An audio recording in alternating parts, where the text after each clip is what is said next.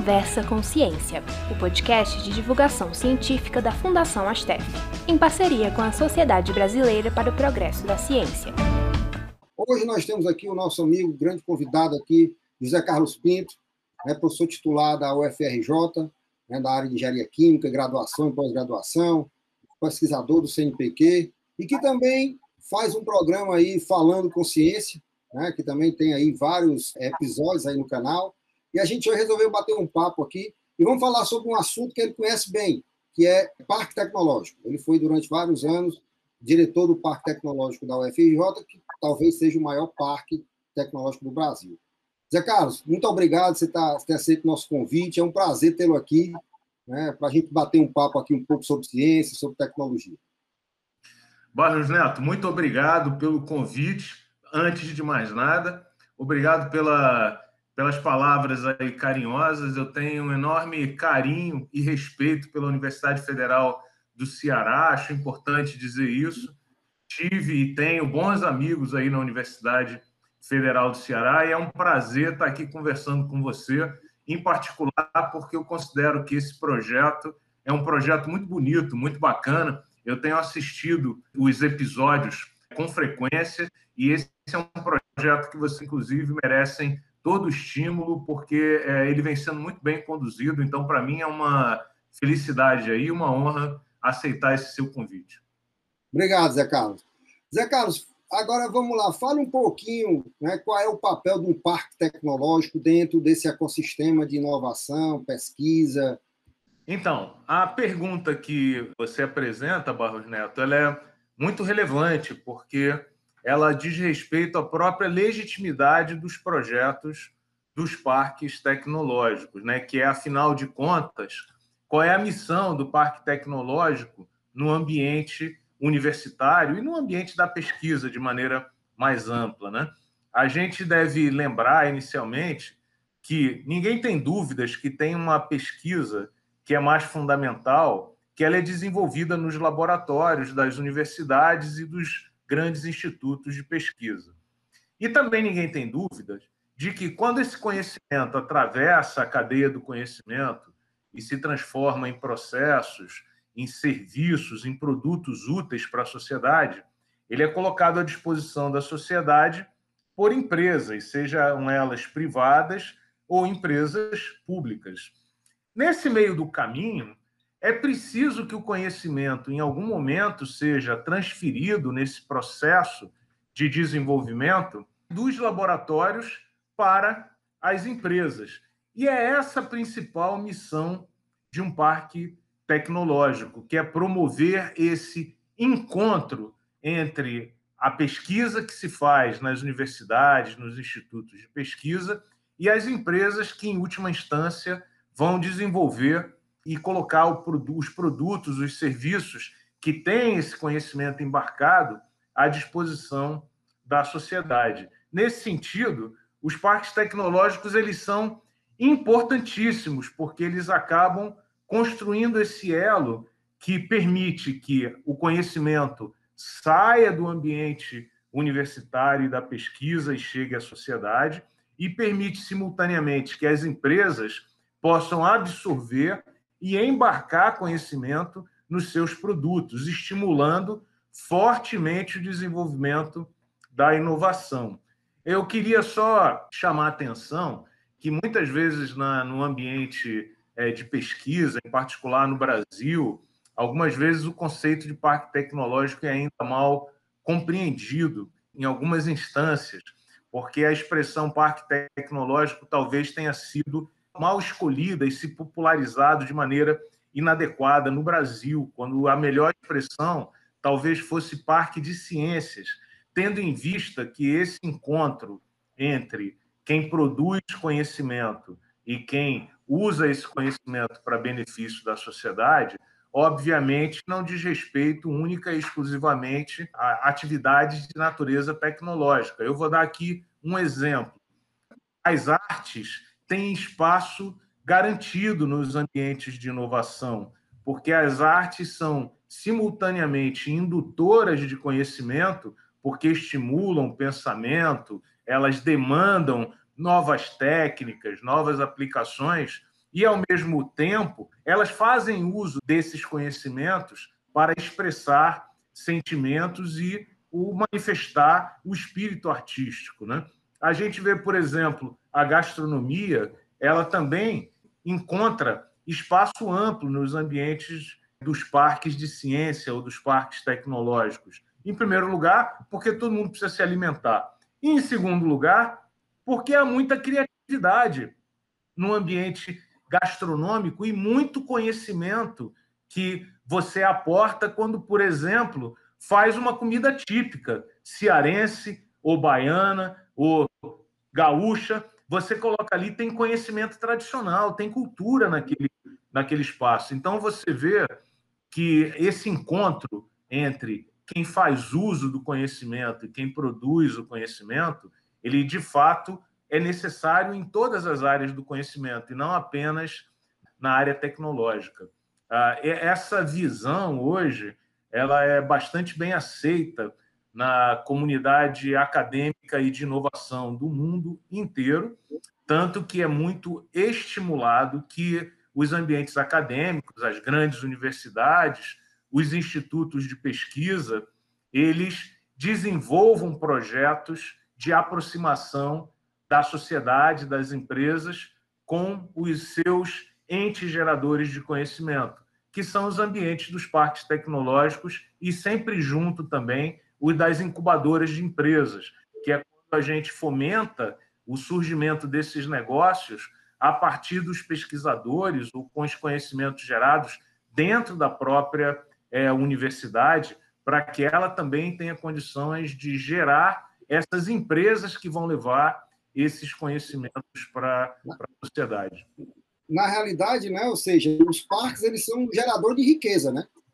Junto com o conhecimento, ele gera riqueza para a própria sociedade, né? Ou seja, a partir de geração de emprego, de impostos, de inovação, de tecnologia que é vendida, né? Então, acho que ele tem um papel também muito importante nessa questão da economia, né? Como a pesquisa tem, né? a inovação tem. Nessa semana saiu lá né? a, as empresas que foram geradas na Unicamp geraram, ah, geraram mais é, como é que chama? dinheiro né? do que o orçamento da, da, da Unicamp. Né? Então, assim, é, é isso é um, uma coisa muito interessante. Né? Então, acho que você não pode deixar de pensar nisso aí também, né? É, não tem nenhuma dúvida, né? O, uma das dimensões do parque tecnológico é a dimensão econômica. E a gente não pode esquecer em nenhum momento que hoje não existe nenhum país do mundo que queira é, se considerar moderno sem que a economia não esteja fortemente embasada em conhecimento. A geração é, e o transporte desse conhecimento para a sociedade, e certamente uma das motivações é gerar atividade econômica, né? gerar postos de trabalho é, de qualidade, gerar impostos para a sociedade que também mantém essa pesquisa né, sendo executada nessas instituições que no Brasil são majoritariamente públicas.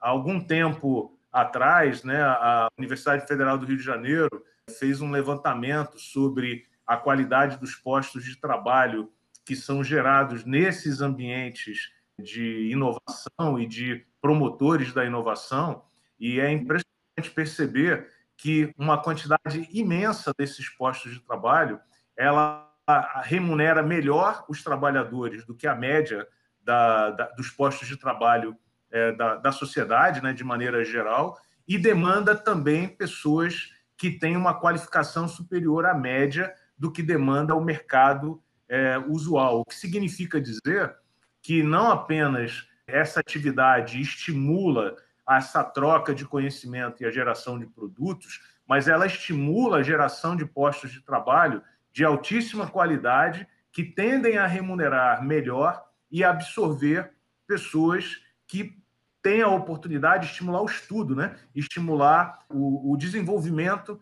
também pessoal. Quando a gente pensa, por exemplo, no Brasil, é, eu tenho sido, eu em particular, um crítico é, muito grande dos caminhos que o Brasil vem tomando no, do ponto de vista do desenvolvimento econômico. Né? O Brasil tem experimentado uma desindustrialização muito grande nos últimos 20 anos, existe um, um dado da Firjan que é absolutamente impressionante de que, do ponto de vista percentual, hoje, no ano de 2000, no início do ano de 2021, a participação da indústria de transformação no Brasil ela é compatível com a participação que essa mesma indústria de transformação tinha na virada da década de 40 para a década de 50, portanto, um período pré-Juscelino Kubitschek, e esse movimento de concentração excessiva em commodities, por exemplo, ou insumos que são produzidos em grande quantidade, mas que têm pouco valor, no longo prazo, ele não sustentará a qualidade da vida da sociedade brasileira. Então, a, a, a consequência econômica é muito forte. Há vários estudos também disponíveis que mostram que no negócio agrícola, por exemplo, em vários segmentos, quem mais ganha com o negócio agrícola é quem transforma o produto e não quem produz. Então, ao fazer a escolha única e exclusiva de produzir insumos agrícolas e exportar esses insumos para o exterior, o Brasil também abdica de ficar com a maior parcela dos benefícios financeiros que vêm daquela atividade, porque os benefícios financeiros estão hoje majoritariamente concentrados no uso do conhecimento e da produção e da transformação baseada em conhecimento. Estima-se que, por exemplo, os produtores de café fiquem com menos do que meio por cento de todos os recursos que o mercado do café movimenta. Quem mais ganha com o mercado de café no mundo hoje é a Alemanha, que não produz um único pé de café. E por que a Alemanha é quem mais ganha? Porque ela está trabalhando exatamente na ponta do conhecimento, em que o café é transformado em cápsula, em que é transformado em, em blendas, em misturas especiais, em que o café é usado como insumo para a produção, inclusive de produtos químicos extraídos diretamente é, a partir do café. Ou seja, a, o parque tecnológico ele tem também a missão de estimular o desenvolvimento econômico de qualidade da própria economia brasileira. Não se trata única e exclusivamente de abrir oportunidades para o conhecimento de maneira lúdica, mas sim abrir oportunidades econômicas para a economia brasileira e poder alavancar a economia brasileira e, eu ouso dizer, combater esse movimento de desindustrialização e simplificação que nós temos observado na economia do país nos últimos 20 anos. É, e na realidade você está falando a verdade, né? Ou seja, nós precisamos agregar valor ao produto, né? Para você ganhar mais né? É, é, então você precisa agregar valor e essa agregação, né? Essa agregação de valor ela passa justamente pela tecnologia, pela ciência que você vai né, entregar um produto melhor, né? Que vai trazer mais benefícios para o usuário. Né? Então eu acho que o parque tecnológico ele tem muito esse papel. Né? Além disso, eu vejo uma coisa interessante, né? Só para a gente ir fechando. Hoje a gente precisa cada vez mais desmistificar o papel da academia e o papel da indústria. Né? Quer dizer, a indústria não tem tanta competência nem tanto tempo para pesquisar, para ir a fundo, a grande maioria das empresas. Né? E a universidade não tem capacidade de transformar uma ideia num produto de mercado, porque ela não tem a capacidade. Né? Talvez algum professor saia e monte seu negócio, mas a universidade não tem. Eu acho que o parque ele faz essa junção. E acho que é, aqui, eu acho que é uma coisa que no Brasil a gente precisa, eu, eu luto muito aqui na universidade por essa, por essa junção. Que esse é o segredo, por exemplo, do desenvolvimento americano, desenvolvimento alemão, né, que você estava falando. Então, eu acho que o parque tem esse papel muito forte de ligar né, ciência, que eu acho que também é importante, porque no momento que eu puxo tecnologia, eu puxo, eu puxo ciência, eu não tenho tecnologia sem ciência, né, não existe. Né? Então, eu puxo esses dois, né? ciência e tecnologia, e junto com o interesse econômico, né? ou da própria sociedade, né? não, não obrigatoriamente com fins lucrativos, mas para solução de problema da sociedade. Concordo integralmente, né? e até é, complementaria dizendo que não é missão da universidade, no meu ponto de vista, vender produtos e produzir produtos. Uma universidade ela não é uma fábrica. A missão da universidade é formar pessoas, é gerar conhecimento. A missão da universidade ela se esgota de uma certa maneira quando ela forma bem as pessoas e ela gera bem conhecimento.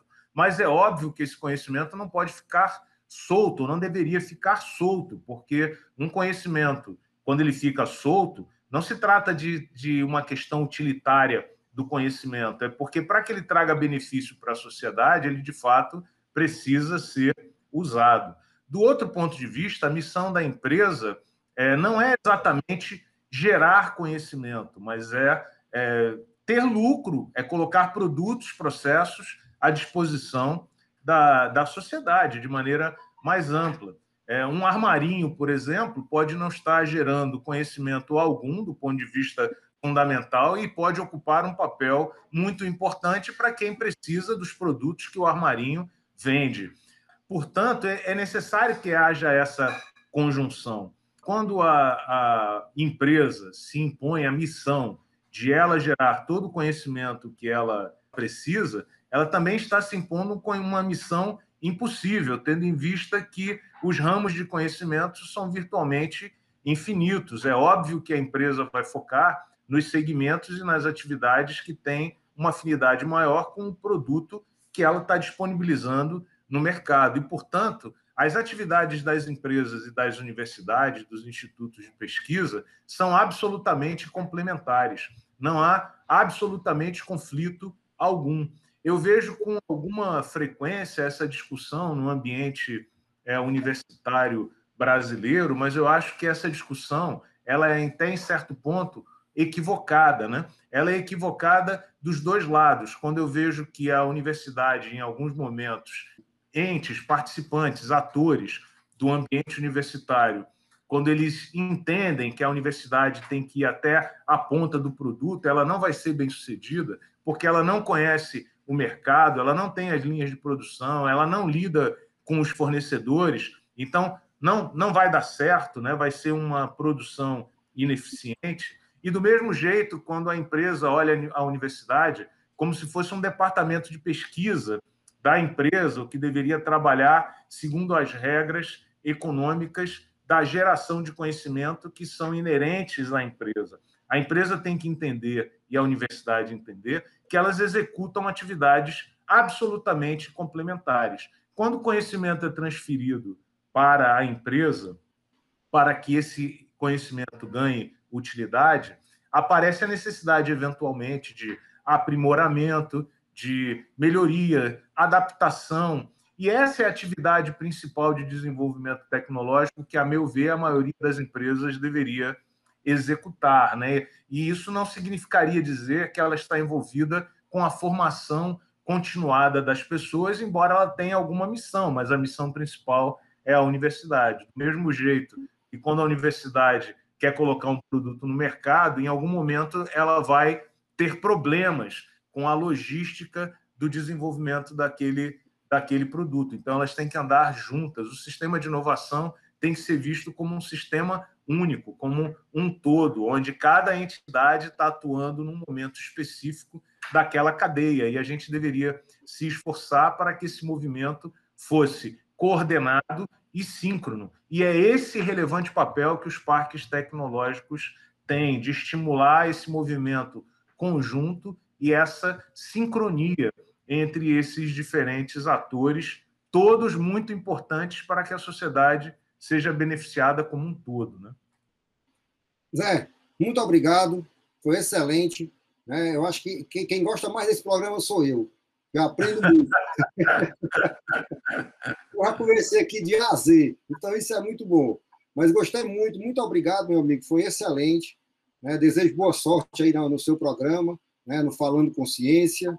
Tá? Estou lá sempre né? me, me, atualizando aí com suas, com suas lives aí certo? E que a gente continue aí lutando né, por uma ciência cada vez mais forte, uma tecnologia cada vez mais forte contribuindo fortemente para o crescimento da nossa sociedade, do nosso país. Certo? Muito obrigado. Eu agradeço aí de novo o convite, Barros Neto. De, é um, de novo um prazer estar aqui conversando com você. É, embora eu seja professor universitário e pesquisador, eu tenho verdadeira paixão, talvez como engenheiro, de ver as ideias chegarem no ambiente de produção. Eu considero que esse tema é extremamente relevante que o país só conseguirá dar passos em direção à modernidade e, portanto, à justiça social e à redução da desigualdade se a gente conseguir colocar todos os atores trabalhando juntos e entender que quanto mais conhecimento estiver embarcado nos produtos produzidos pelas empresas brasileiras, mais justo e menos desigual o Brasil será. Com certeza. Muito obrigado. Pessoal, queria agradecer mais uma vez a participação e a presença de vocês.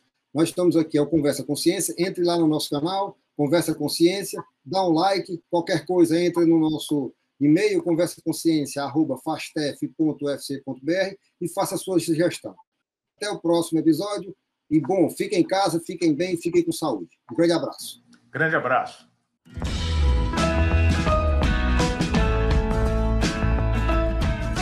Você também pode acompanhar as entrevistas em nosso canal no YouTube, Conversa Consciência.